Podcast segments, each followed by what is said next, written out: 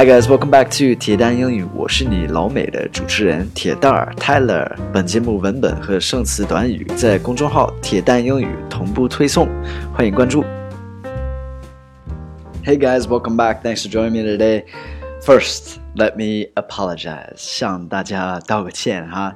Last week I did not send any 铁蛋英语 so I'm really sorry. It's a combination of being very busy and a little bit lazy. 上周没发节目，不好意思，大家有一点懒呢，也特别忙。So anyway, I'm sorry about that.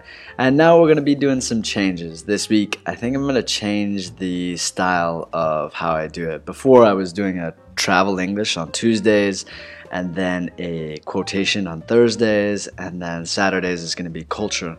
Now I think I'm going to change it to news on Tuesdays, news on Thursdays, and culture on Saturdays. So the culture won't change. But uh, anyway, let's let's try this new method out. See what you guys think. Let me know what you think. All right. So today I've, I found an article uh, about Beyonce and Jay Z.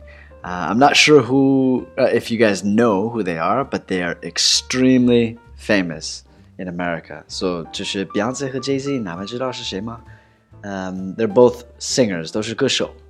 Alright, so I'm going to read through this article and then we'll go over some difficult words and then go through some culture and give you guys some homework. 我现在读一遍，就是呃这篇文章，这个是从 Yahoo News 来的文章，然后咱们讲一些就是关键词儿，然后文化，然后作业，哈哈。Alright, so here's the article. Are Beyonce and Jay Z parents again? Mum's the word from the parents and their reps, even though reports are flying that the much anticipated twins have made their arrival. Several outlets have published reports with no official confirmation. Even Beyonce's father, with whom she has had a strained relationship, tweeted congrats Sunday.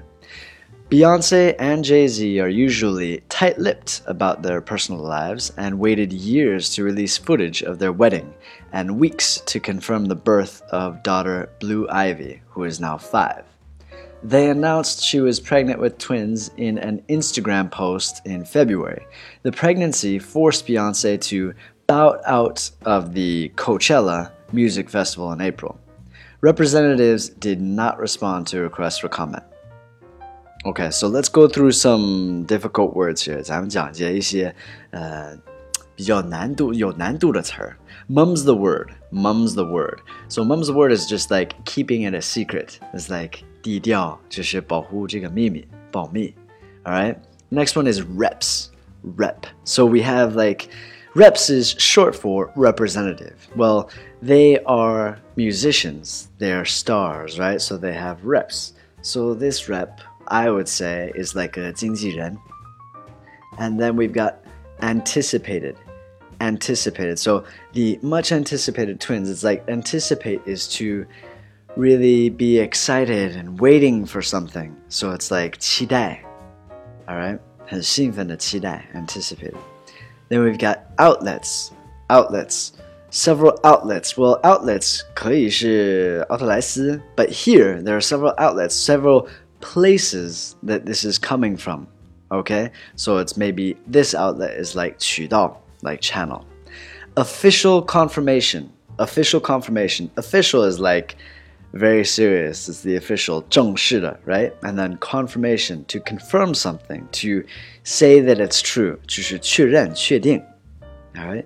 Strained. She has a strained relationship with her father. Strained is like not good. 不好的. All right, it's the relationship is strained. Tight-lipped. Tight-lipped is so here it says Beyonce and Jay-Z are usually tight-lipped about their personal lives. Tight-lipped is like well, lips is 嘴唇, right? And then tight is like 特别紧. So tight-lipped, you can guess what that means. It's like they don't easily talk about those things, their personal relationships, personal things.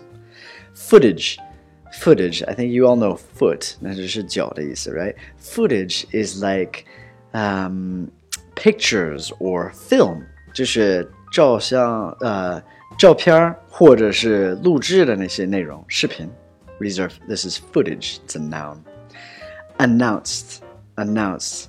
Um, this is when they say, they said this, they announced that they were pregnant. They said this. I guess maybe it's like 发布出来了, like that. Okay, so enjoy. I hope you guys learn something from that. And there are some cool words in here that you can learn. This is current news in America. 这个是最近的一些新闻。然后我觉得这是里边有一些关键词是非常好使，特别实用。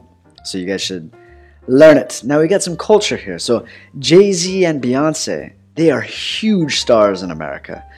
I don't know if you guys know who they are though. Do you guys know? They are huge in America. Instagram and Twitter are also huge in America, but I don't have them. So Instagram is like a sharing pictures platform, and Twitter is to Twitter's kind of like Weibo, but a little bit different, I guess. Uh, they're huge in America, but I don't think. I mean, I don't have them, and I a lot, a lot of my friends have them. Instagram is more famous, I would say. Now, homework for you guys: Do you follow the Lives of Stars? It's big in China, right? This 追星 how old are the people that do this? 多大的人是追星的这种的? In America, all different kinds of ages, but typically younger. So, do you guys follow the stars? Let me know. All right, hope you guys enjoyed this episode of 铁蛋英语. Thank you guys for all your support. 欢迎关注一下我的公众号“铁蛋英语”，还有我的微博“铁蛋 Tyler”. Have an amazing day. I'll speak to you guys soon. All right, bye bye.